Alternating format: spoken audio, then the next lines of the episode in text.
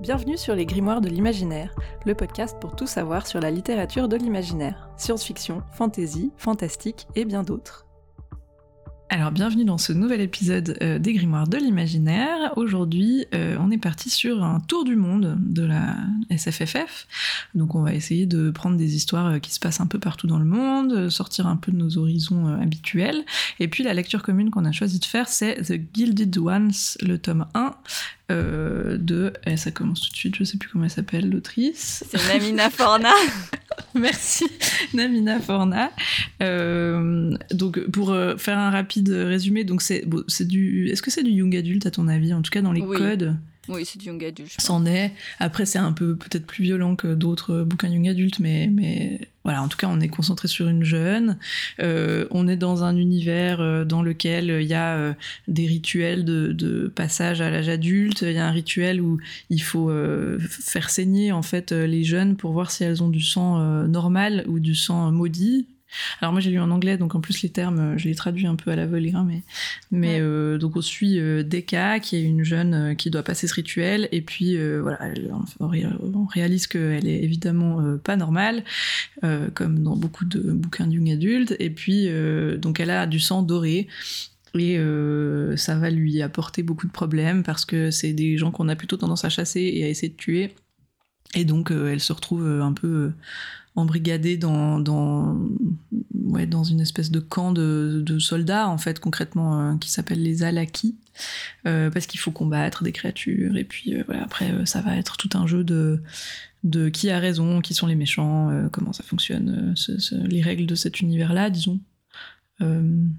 Et puis c'est pas mal centré sur les femmes, il y a quand même un sous-texte assez féministe, euh, en tout cas je trouve.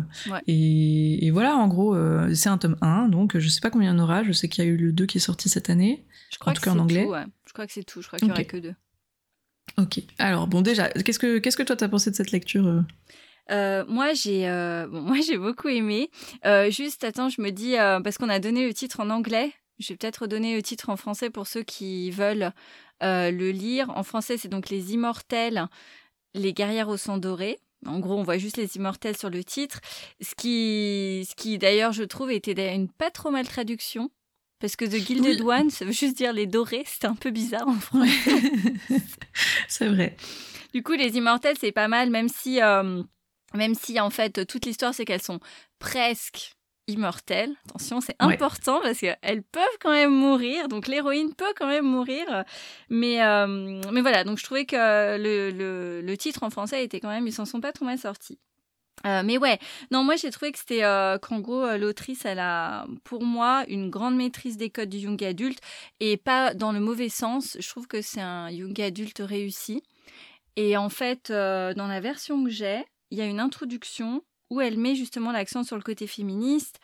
Et je trouve qu'on le voit quand même dans le livre parce que, euh, voilà, bon, bah, c'est une jeune fille, elle est dans un patriarcat super fort. En gros, on les prive de connaissances et d'actions, et tellement basiques. Genre, il y a une scène où euh, en fait, elle rentre dans ce camp donc de combat parce qu'en gros, on lui dit soit tu continues à être torturée, soit tu te bats pour l'empereur. Donc bon, bah, elle choisit de se battre pour l'empereur hein, parce que de toute façon, l'autre option, elle est pas pas top top. Mais du coup, dans ce camp, on lui apprend à être une guerrière, ce qu'elle ne sait pas faire vu que c'était juste une euh, une paysanne en gros, et ils la font courir.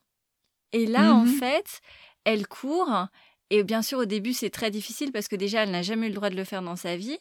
Mais en plus, quand elle commence à courir, elle se rend compte qu'elle aime bien et elle dit une phrase du genre on nous a jamais laissé courir parce qu'on voulait pas qu'il voulait pas qu'on ait le goût de la liberté et je trouve que c'était c'est super bien parce qu'en fait il y a plein de petits trucs comme ça dans le livre, c'est perdu au milieu de l'histoire mais du coup bah elle les passe ces messages féministes quoi. Oui.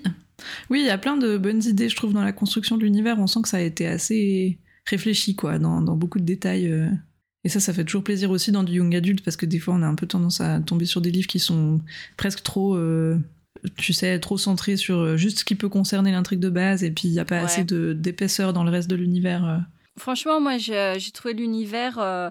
en fait, original parce que donc euh, on n'en a pas trop parlé mais voilà il y a, y a ce camp où elle s'entraîne donc pour l'empereur mais le but c'est qu'elle doit tuer des monstres. Et ces monstres sont très difficiles à tuer c'est pour ça que l'empereur les envoie parce que vu qu'elles sont presque immortelles ben, en gros il se dit bah c'est bon elles meurent elles reviennent elles meurent elles reviennent.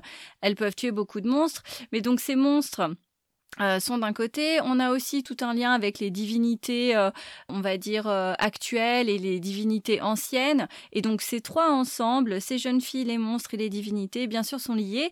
Mais du coup, l'histoire est quand même ben, assez riche. Enfin, franchement, moi, je me suis mhm. pas ennuyée. J'ai trouvé ça bien, les, les leviers à chaque fois pour passer de l'un à l'autre? Ouais, moi j'ai bien aimé aussi cette lecture. Je pense que j'étais un peu dubitative au départ parce que le, début ressemble beaucoup à n'importe quel bouquin justement du young adulte, donc j'étais un peu inquiète, tu vois, de tomber sur un truc trop euh, trop téléphoné.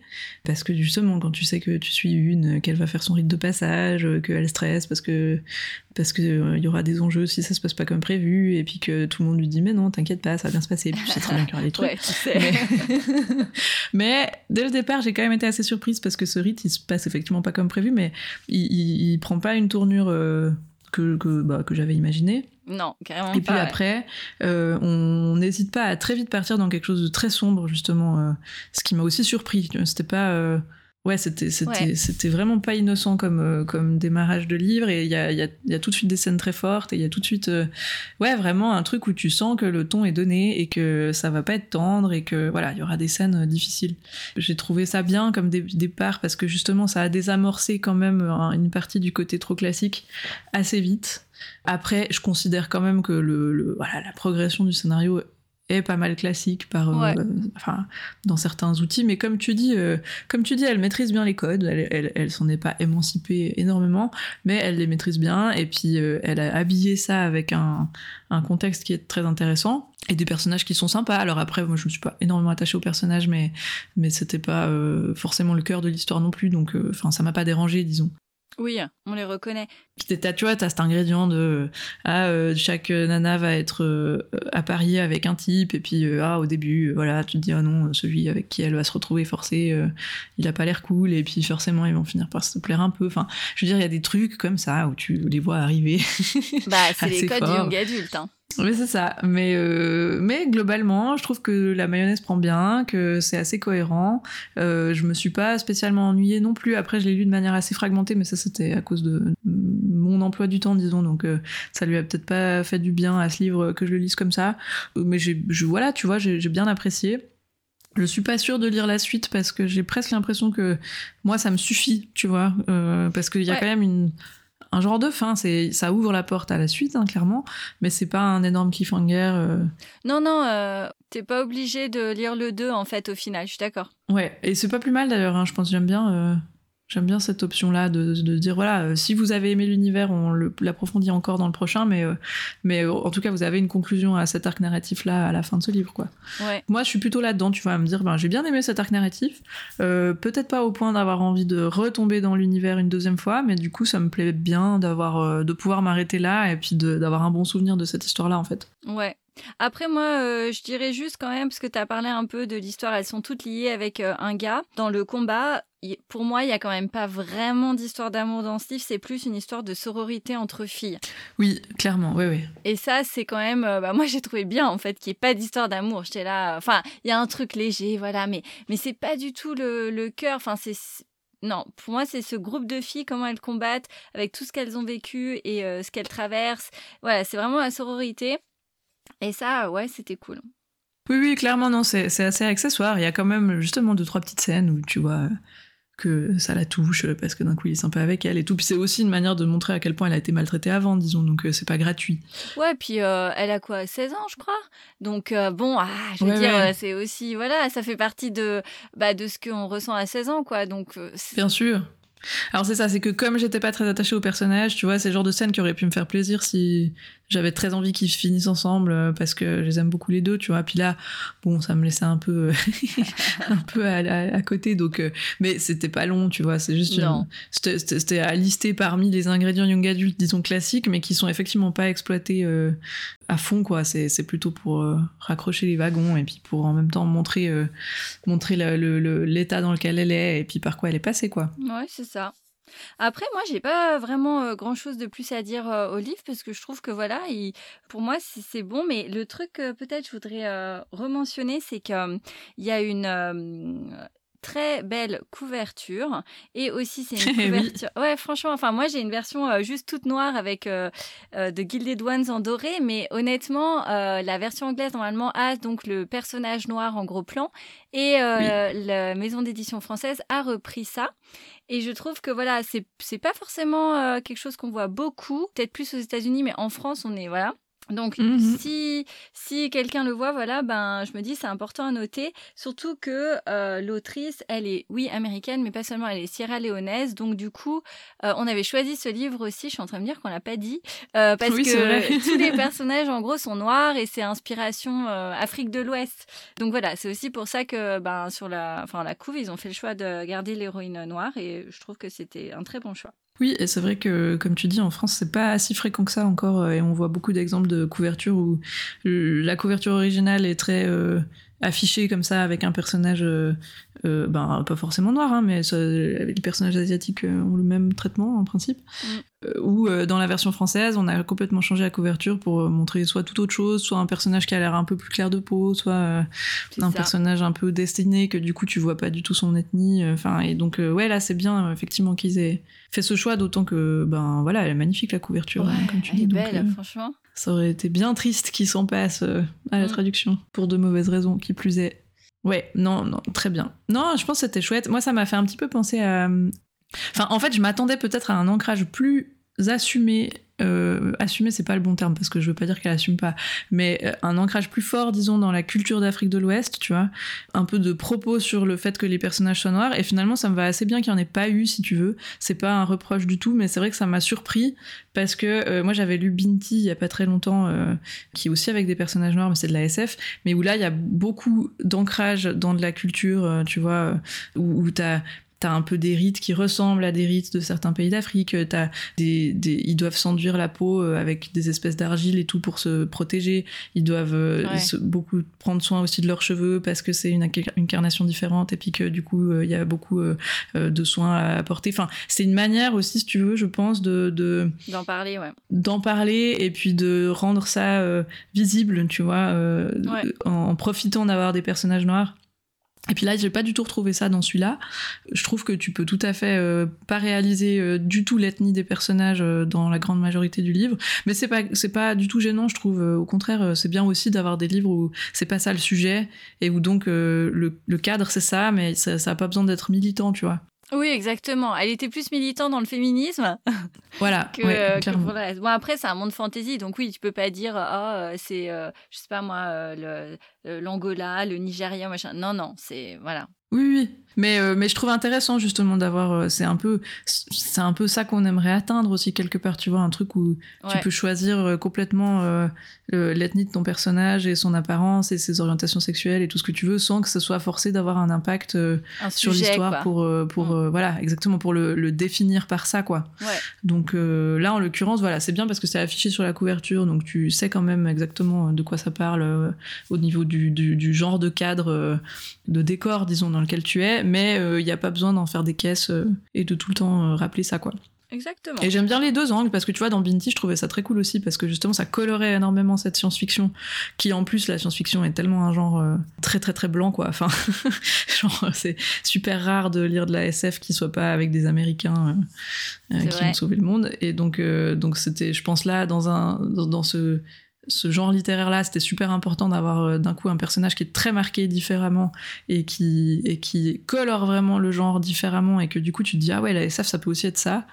Puis là on voit que c'est pas la même démarche, mais peut-être aussi parce qu'en fantasy il y a déjà beaucoup plus de, de variété de personnages et tu vois d'univers et tout et de d'influences qui viennent déjà d'un peu des contes de différents pays et tout et donc il y avait peut-être moins ce besoin de de marquer le coup et du coup c'est chouette aussi je trouve parce que justement c'est moins c'est pas le propos, mais ça donne un cadre qui est quand même sympa, quoi. Ouais.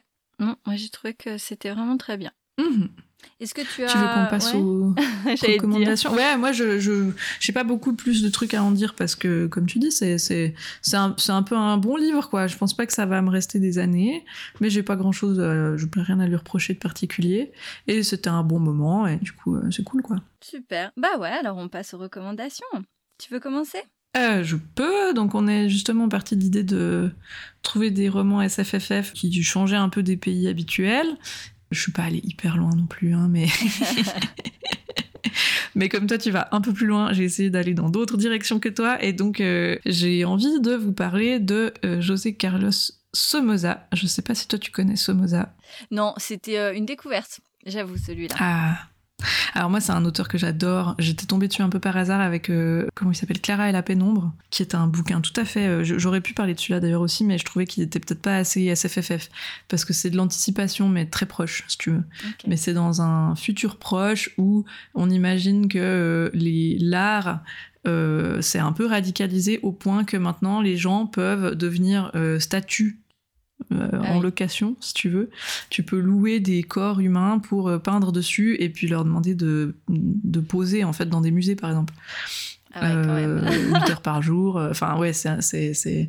Donc, tu vois, c'est pas vraiment de la SFFF très, très explosive, mais, mais c'est super intéressant. Et puis, je le recommande, il est vraiment vraiment très très très intéressant et puis en même temps tu vois des dérives tu vois où les les gens qui sont pas assez euh, connus dans le milieu pour pouvoir poser dans des musées ben en fait ils sont loués pour être euh, des tables ou des chaises chez des gens riches oh.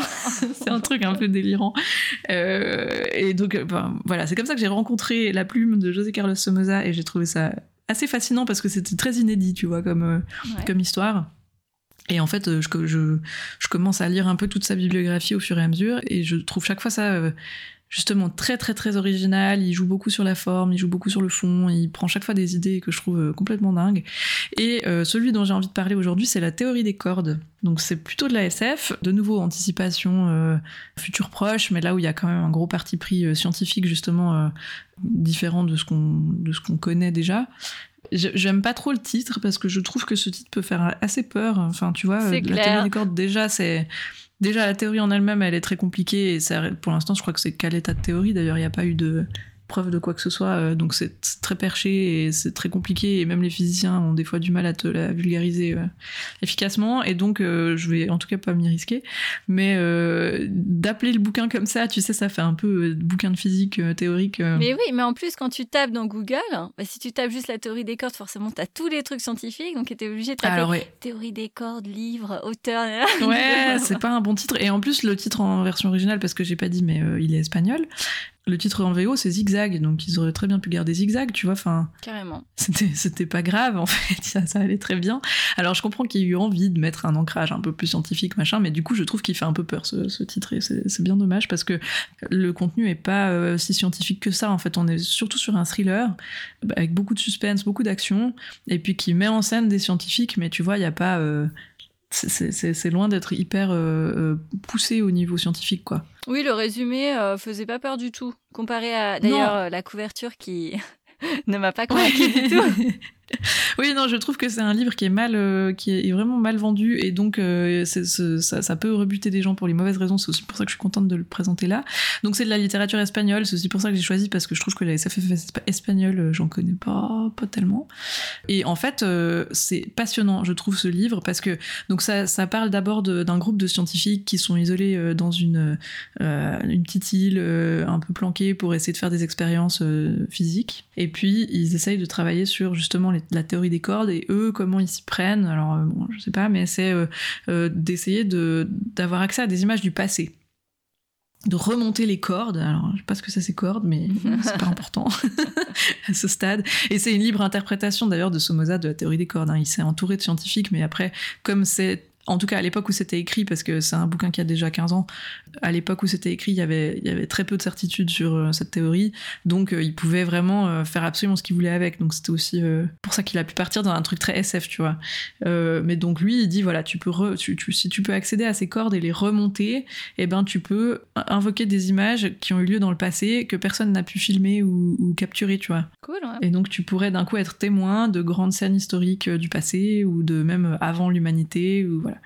Et euh, c'est ce qu'ils essayent de faire euh, dans, dans ce labo. Et puis il y a quelque chose qui se passe mal, euh, l'opération est annulée, les physiciens sont disséminés un peu partout dans le monde, et puis on n'en parle plus. Et puis dix ans plus tard, t'en suis une de cette équipe-là qui a pas eu une carrière qui a tellement décollé, qui s'est plutôt planquée un peu, et qui d'un coup va ouvrir un journal et réaliser qu'en fait elle est en danger de mort et que quelqu'un ou quelque chose essaye de poursuivre tous ceux qui ont participé à cette expérience.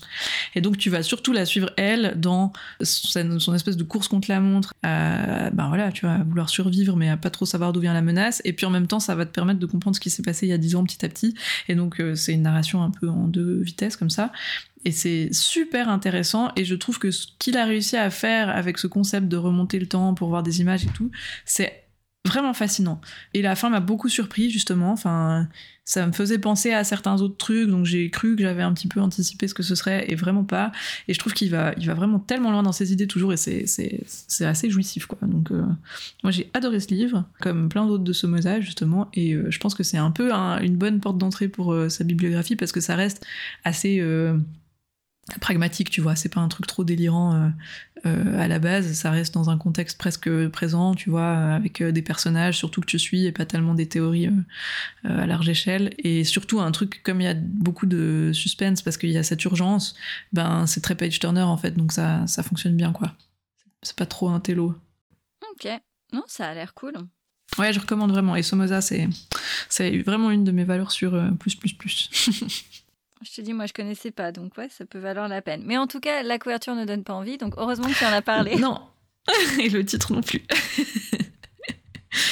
Mais voilà. Est-ce que toi, t'en as un à présenter alors euh, Oui. Enchaîner? Alors, moi, je suis partie du côté de la Russie avec euh, L'ours et le rossignol de Catherine Ardenne. Alors, elle n'est pas mhm. russe, mais elle a vécu là-bas euh, quelques années, et puis aussi, elle est euh, diplômée en langue russe. Enfin, en gros, je peux comprendre que c'était quelqu'un de ultra, ultra fan, et donc il y avait beaucoup de connaissances là-dessus. Et je pense que ça se retranscrit bien dans son livre.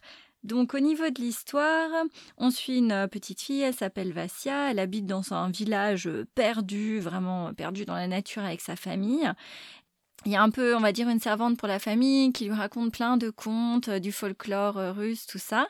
Sauf qu'en fait, ben, Vassia, euh, elle voit ces créatures vraiment dans la vie. Elle voit l'esprit de la maison, l'esprit de la forêt, l'esprit dans, dans les rivières qui coulent près de chez elle. Donc déjà, on se dit, ah, elle est un petit peu différente. Et donc son père s'est remarié avec une femme qui, elle, est extrêmement pieuse et qui, en gros, elle a s'est mis une espèce de, mission là qui est d'éradiquer toutes les autres croyances. Voilà, pour elle, il y a que Dieu. Du coup, euh, elle ramène un prêtre là dans ce village perdu. Enfin, et en gros, ça va totalement dégénérer. Et la pauvre Vassia, euh, il l'accuse presque d'être possédée. Euh, ils veulent absolument la marier. Enfin bref, elle décide de fuir. En plus, c'est une gamine très indépendante. Et donc, elle s'enfuit. Et dans son chemin, elle va rencontrer euh, le, roi de l'hiver, qui est donc un autre personnage du conte folklorique, euh, Morosco. Et, c'est le début de son aventure, en fait, parce que bien sûr, il va lui arriver plein de choses. On va essayer de comprendre pourquoi elle voit des choses, quel est son lien avec euh, les créatures. Et voilà, ce qui est vraiment sympa, je trouve, c'est que l'histoire l'histoire prend son temps au sens où, euh, voilà, c'est de la fantaisie adulte, hein, euh, donc le rythme est lent, et ça se tourne aussi beaucoup sur euh, les relations de Vassia avec toutes ces petites créatures, comment elle, bah, certaines elles les aident, certaines elles leur donnent des choses pour pas que les, créatures méchantes effacent des mauvaises actions, parce que forcément dans les personnages de folklore, bah, il y a des personnages bien et des personnages moins bien, et donc toutes ces interactions vont bien sûr lui servir à un moment ou à un autre dans son histoire, mais c'est hyper bien fait euh, et, voilà, je trouve que c'est vraiment une, euh, une fantaisie adulte euh, hyper bien faite et qui nous plonge dans cette ambiance-là de, folklore russe. C'est juste hyper bien géré, je trouve. Ouais, je l'ai lu aussi. T'as lu les trois, toi, ou t'es... Alors, ouais, c'est une trilogie, mais non, j'ai lu que les deux premiers. Ok, moi j'ai lu que le premier pour l'instant, j'ai pas encore continué. Mais j'ai beaucoup aimé aussi, ouais. J'ai trouvé très sympa ce livre. Et j'ai adoré toute la partie religion, justement ah ce truc où tu sais que ça a été quand même pas mal euh, pris dans la, dans la vraie histoire de Russie, quoi. Ce truc de, du christianisme qui est arrivé, qui a commencé à vouloir euh, détruire tous les folklores locaux euh, pour prendre du pouvoir et, et où les gens ont, pas eu le choix. ouais, ont été forcés d'arrêter de vénérer leur petite divinité locale et les, justement les esprits de la forêt, les trucs. C'est ça. Et, et là, là, la façon dont c'est traité, j'ai trouvé ça vraiment passionnant. Mais ouais, on se plonge dedans. Et alors, du coup, pour avoir lu le 2, alors je sais pas le 3, le 3 sera vraiment le grand final, je pense. Euh, le 2 est un peu plus. Euh, euh, il y a un peu plus d'action, en fait, que dans le 1. et on se focalise un peu plus. Là, on va dire, elle est un peu plus dans la campagne. Et dans le 2, je dirais pas qu'elle est dans la ville, parce que c'est pas mais voilà, c'est un, un, peu plus dans un autre, une, une autre partie de, de cet univers. Et voilà, non. Et puis aussi, dans le tome 1, il parle d'une prophétie. Mhm. Et du coup, bah, dans le tome 2, on voit, enfin déjà, on a juste envie de lire les livres pour voir comment va se réaliser cette prophétie, parce que c'est une prophétie, donc c'est obligé qu'elle se réalise normalement. Et dans le 2, on commence à voir, voilà, euh, ce qui arrive, et, euh, et donc c'est juste super. Non, franchement, euh, ouais, à lire. Ouais, trop bien. Ouais, j'ai ouais, j'ai un très bon souvenir de ce livre aussi. Je trouvais effectivement parfois un peu lent, le tome 1. Ouais. Quand tu te concentres trop sur euh, sa vie à elle avec ses frères et tout, enfin, il y a des moments où tu te dis bon, et que je trouve que c'est la narration te laisse parfois un peu à distance justement. Euh, T'as ce côté euh, Ouais. qui, qui, qui raconte beaucoup ce qui se passe, mais où t'es pas forcément pris dans les émotions. Mais que par moment, puis la plupart du temps c'est très, c'est très sympa et, euh, et je, je trouve qu'il y a quelques angles assez inédits justement pour de la fantaisie en tout cas. Euh, et que pareil, la manière dont ça colore ce folklore, c'est super sympa comme fantaisie quoi. Ça, ça donne vraiment euh, un autre aspect euh, que les codes que nous on a l'habitude d'avoir euh, traditionnellement quoi. Totalement. Et du coup, alors, est-ce que tu vas enchaîner? Oui, bah moi je reste dans le nord avec un bouquin finlandais de alors de Pasi Ilmari Jeskelainen. C'était ton challenge. J'essaye pas vraiment fort, Euh, qui s'appelle Lumiko, Lumiko, je sais pas comment il faut dire. Donc L-U-M-I-2-K-O, c'est déjà très étrange comme titre. Tu l'as lu, hein, tu m'as dit. Ouais, j'ai lu. Alors c'est un bouquin très bizarre, très très bizarre, Euh, mais que moi, je, je sais pas, j'étais complètement prise dedans. Je crois que ça m'a fait un peu les mêmes euh, impressions que quand je lis du Murakami, tu sais, où tu maîtrises pas tout, Ouais. Tu il y a des choses qui se passent euh, t'as pas bien compris pourquoi ni comment mais l'ambiance est tellement cotonneuse et tellement agréable et je sais pas t'as envie de te laisser porter enfin moi en tout cas ça m'a fait ça et du coup euh, j'accepte de pas tout comprendre et je, je me laisse juste euh, euh, un peu hypnotiser par le livre jusqu'à la fin quoi ça m'a fait ce même genre Faut d'effet pas euh, réfléchir. hein. faut pas réfléchir, non. Vas-y. Non. Et donc le concept, c'est que tu es dans un tout petit village finlandais. Il y a une société d'écrivains dans ce petit village. Il y a, une figure de proue qui est Laura Lumiko, qui est une euh, autrice à succès. Et puis, euh, elle, s'est entourée de neuf autres écrivains. Euh, ils forment un club très sélect voilà, d'écrivains dont on ne sait pas bien ce qu'ils font ensemble et co- comment ça fonctionne. Mais en fait, tous les autres sont devenus très prolifiques aussi, quoi. Enfin, les autres ont tous, sont tous connus, et puis euh, personne euh, n'a accès à ce cercle littéraire. Et puis jusqu'au jour où euh, tu suis une, euh, une professeure euh, de, finlandais qui s'appelle Ella et qui va être intégrée à ce cercle et en tout cas qui va pouvoir parler avec les membres du cercle, qui va essayer de comprendre euh, voilà qu'est-ce qui se passe réellement euh, autour de Laura Lumiko qui a d'ailleurs disparu entre temps mystérieusement et en fait voilà il se passe des trucs. Et puis ils ont tous une espèce de jeu alors faut surtout pas trop expliquer parce que c'est vraiment bizarre mais un jeu qui peut les forcer à euh, dire la vérité et donc euh, elle va un peu passer chez chacun et puis petit à petit tu vas dénouer euh, les fils de, de, de ce- cet équilibre bizarre qu'ils ont tous ensemble. Et puis en plus ça rajoute du folklore parce que les, livres que Laura Lumiko écrit c'est des livres pour la jeunesse avec pas mal de monstres et de créatures fantastiques. Et puis voilà il y a des incursions de ce truc là aussi un peu partout dans le livre il y a un peu de fantastique justement euh, de plus en plus d'ailleurs j'étais un peu étonnée de la fin euh, que je trouvais d'un coup très explicite tu sais euh, Ouais, la, la fin était super bizarre. Ouais, tu te dis, attends, jusque-là, c'était très subtil et très sous-texte, et puis là, d'un coup, c'est un peu l'explosion fantasy. mais faut, voilà, faut peut-être juste un peu le savoir à l'avance, parce que c'est vrai que moi, ça m'a presque un peu sorti de l'histoire, parce que je m'y attendais pas du tout.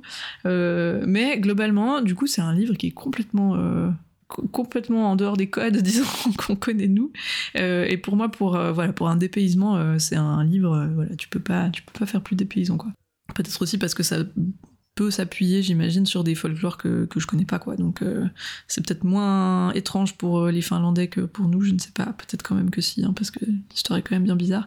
Mais, euh, mais moi, j'ai trouvé ça fascinant, et donc, euh, je sais pas à qui recommander ce livre, parce que je pense que clairement, il faut un public pour ce livre, mais c'est pas, c'est pas la majorité, quoi. mais si, voilà, si vous aimez vous laisser surprendre, que vous êtes assez prêt à lâcher les rênes dans, dans une histoire et à juste euh, vous laisser promener et puis euh, accepter euh, que l'atmosphère est cool et que, que c'est quand même très intriguant et qu'on a des réponses. Hein. Je sais pas non plus un livre où, euh, où on te balade pendant l'intégralité du livre et puis qu'à la fin t'as toujours rien compris. donc, donc il est satisfaisant quand même, je trouve, mais il est très bizarre. Mais moi j'ai adoré, voilà. Ouais, en fait, pour tout te dire, j'avais hésité à le mettre dans les livres ovnis. Ouais, j'étais en train de me dire ça en en parlant. Je me suis dit, en fait, mes deux livres, c'est presque plus des livres ovnis que des livres tour du monde, mais. oh non, la théorie des cordes, non, je pense pas. Non, Quand on l'a dit, ça n'est pas ovni. mais Lumiko, euh, honnêtement, euh, moi, je l'avais lu euh, non préparé, je tournais les pages et tout. Enfin, ça, ça devient bizarre quand même, le, machin et tout. Et, euh, et en fait, euh, c'est drôle parce que ça m'avait aussi un peu fait penser dans un Q84, il y a une espèce de, de secte avec le gourou. Et en fait, là, c'est un peu ça, je veux dire, Lumiko, donc l'écrivaine qui disparaît et tout. T'es là, mais attends, mais il lui voit un culte et tout, c'est super bizarre. C'est quand même, où est-ce que ça va? Et donc, tu as cette ambiance un peu, voilà, c'est un groupe, se serrent les coudes, personne d'autre n'a le droit d'avoir l'information, mais d'un autre côté, ils ont l'air de cacher des informations très très louches et très très surnaturelles. Mm-hmm. Donc le mélange marche très très bien et c'est vrai que la fin, ouais, c'est waouh, t'as l'explosion, boum, tu te prends tout ça dans la tête, tu fais Ok, alors maintenant je, je recolle les morceaux. Hein donc c'est ça, ça, ça. ça.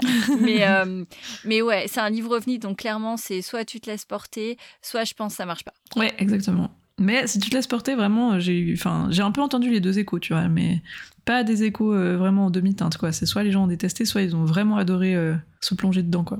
Je pense que c'est pas possible d'être au milieu pour, euh, pour ce livre parce que c'est trop bizarre. Mais d'un autre côté, c'est écrit très très simple. Hein. Oui, non, c'est pas, c'est pas compliqué intellectuellement, quoi. C'est juste qu'il y a beaucoup de strates narratives un peu les unes sur les autres et que comme c'est très mystérieux, il y a beaucoup de choses que tu maîtrises pas pendant longtemps dans le livre parce que tu te poses beaucoup de questions mais on te donne pas beaucoup de réponses euh, et on te, on te les mais ça crée du suspense aussi parce que au fur et à mesure qu'elle interviewe les membres de cette ce cercle littéraire elle, elle, chope quand même des informations petit à petit quoi. Donc ça je trouve ça marche assez bien niveau suspense et attention du lecteur disons ça a bien au début je trouve les codes euh, du fantastique où t'es là ah c'est réel c'est pas réel ah j'ai une information qui est un petit peu bizarre ah et puis mhm. comme tu dis ça monte ça monte ça monte ça monte jusqu'à voilà ouais. la fin mais voilà je trouve qu'il vaut la peine d'être euh, tester, en tout cas, si on a envie d'être dans un truc scandinave un peu bizarre. oui, et en plus, il y a l'ambiance. Hein. Ouais, euh, Ils sont aussi dans la petite montagne. Ouais, non. Ouais. Ah, je suis contente si tu l'as aimé aussi, d'ailleurs. ouais, c'était une, une, surprise, mais euh, oui, dans le bon sens aussi. Donc voilà pour moi. Je te laisse conclure avec ta dernière euh, recommandation. Allez, donc cette fois, bim, on redescend au niveau du globe. Euh, donc moi, là, c'est plutôt euh, euh, asiatique, je dirais Chine, hein, même si de, de nouveau, on est dans un univers de fantasy, donc c'est pas marqué Chine, Japon, Corée, mais bon, voilà. donc c'est La guerre du pavot de R.F. Kwang, qui d'ailleurs est américaine mais née en Chine. Et donc, en anglais. Alors je dis le titre en anglais, c'est important parce qu'en fait c'est une trilogie, mais en français seulement le 1 a été traduit ah. et a priori, ne sera pas traduit le 2 et le 3 par Actes Sud parce que euh, ils n'ont pas réussi à en vendre euh, assez. Ah, je savais pas ça, tiens. Ah ouais. Donc, euh, alors après, il y a à nouveau déjà énormément de choses dans le 1, mais en fait, Actes Sud, ils ont quand même des gros succès. Hein. Ils ont Silo, The Expense et tout ça, mais c'est vrai que je les voyais pas trop avec la guerre du pavot, mais bon, ils ont quand même tenté. Alors j'espère que quelqu'un d'autre va reprendre parce que c'est vraiment une super histoire. Il y a énormément de choses. Donc en anglais, c'est The Poppy War, pardon. Et voilà, pour ceux qui, qui voudraient euh, tester en anglais. En français, c'est La guerre du pavot. Euh, c'est une fantasy, euh, fantasy militaire, mais plutôt dark fantasy de nouveau. Hein. C'est un peu au sens comme dans The Gilded One, des gens peuvent mourir, être torturés, enfin voilà. Donc pour l'histoire, on suit Rin, qui est une orpheline de guerre. Elle est placée chez un couple qui a l'air bien, sauf qu'en fait, euh, euh, sous, le, sous le rideau, euh, c'est des trafiquants d'opium. Donc, en gros, pas de bol. Elle se retrouve, c'est un peu leur larbin. J'irai pas jusqu'à dire esclave, mais franchement, ils la respectent pas et tout ça. Et elle, en fait, au final, bah, c'est une, une, fille qui est assez douée, c'est-à-dire elle a une, elle a une mémoire. En gros, si elle voit un truc, bim, après, elle se souvient de tout. Et en fait, elle veut s'en sortir parce que eux, ils, veulent juste la vendre pour la marier, quoi, au bout d'un moment. Et du coup, elle réussit à amadouer un espèce de vieux prof à la retraite euh, voisin, et euh, il va l'aider à devenir, enfin, il va l'aider. En fait, il y a un concours pour rentrer dans la meilleure académie militaire. Et c'est une académie en fait où qui paye tes frais scolaires. Et en gros, c'est tellement haut placé que quand tu rentres là-dedans, euh, bah, ses parents adoptifs, ils peuvent pas, euh, tu vois, ne pas l'envoyer. Enfin, ils sont, ils seront obligés. Mhm. Donc c'est son unique but. Et elle se donne à fond, fond, fond. Elle réussit. Euh, donc c'est vraiment le, début ça. Hein. Et du coup quand elle arrive dans cette académie militaire, ben elle est rejetée en fait parce que les élèves ils disent de toute façon t'es qu'un quota, t'es nul. Et les profs ils font t'es qu'un quota et il y en a même pareil qui disent ben moi j'ai même pas envie de t'enseigner les cours en fait. Et du coup si elle a pas de notes elle va gicler. Donc c'est une élimination, euh, ça c'est vraiment un délit de faciès. Hein. Euh, c'est mmh. t'es pauvre, euh, donc tu tu gicles. Et elle, elle est là, non non non mais jamais de la vie. Donc elle s'accroche comme une tarée.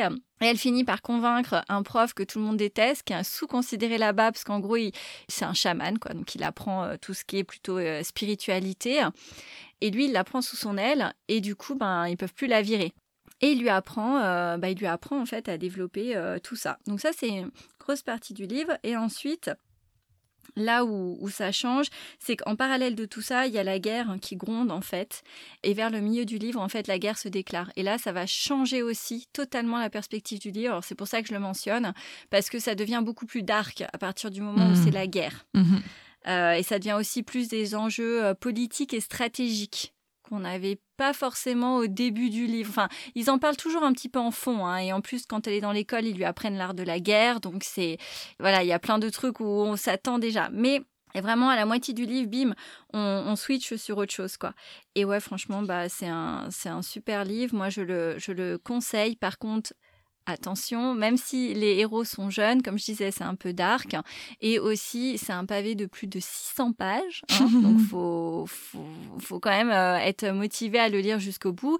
Il se passe extrêmement de choses. Et à la fin du 1, même si on, est on, a, déjà mais énormément, énormément de, de, progrès et de choses, il y a quand même des portes ouvertes qui donc ne trouvent pas réponse dans le 1. Voilà, il faut le savoir, ça c'est le point qui était un, petit peu dérangeant.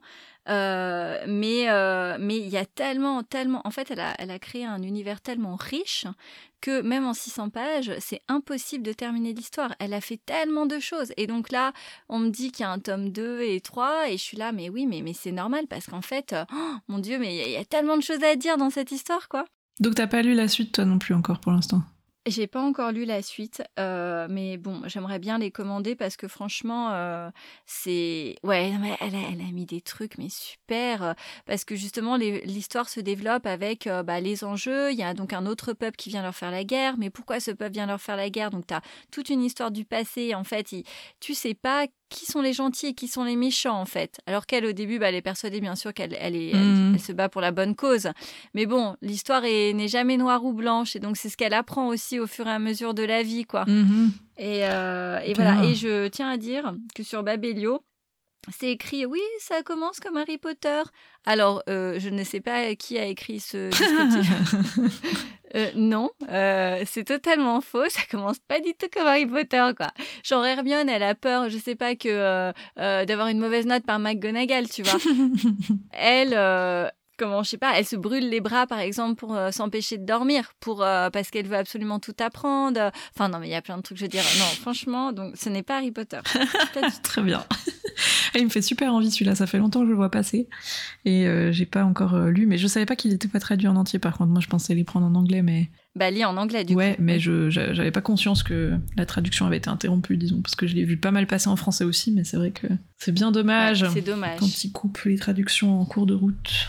Mais ouais, je vais le lire. Tant mieux. contente. Voilà, bah, on a terminé. Hein. Ah bah, je crois, on est hein. dans le temps habituel. Hein. oui, oui, parfait. Eh ben, je termine du coup comme d'habitude en disant euh, à bientôt pour euh, de nouvelles lectures de l'imaginaire.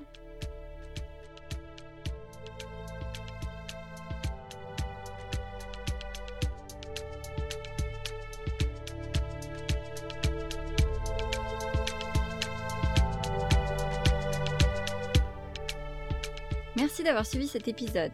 N'hésitez pas à vous abonner pour être au courant des prochains ou de laisser un commentaire. À bientôt!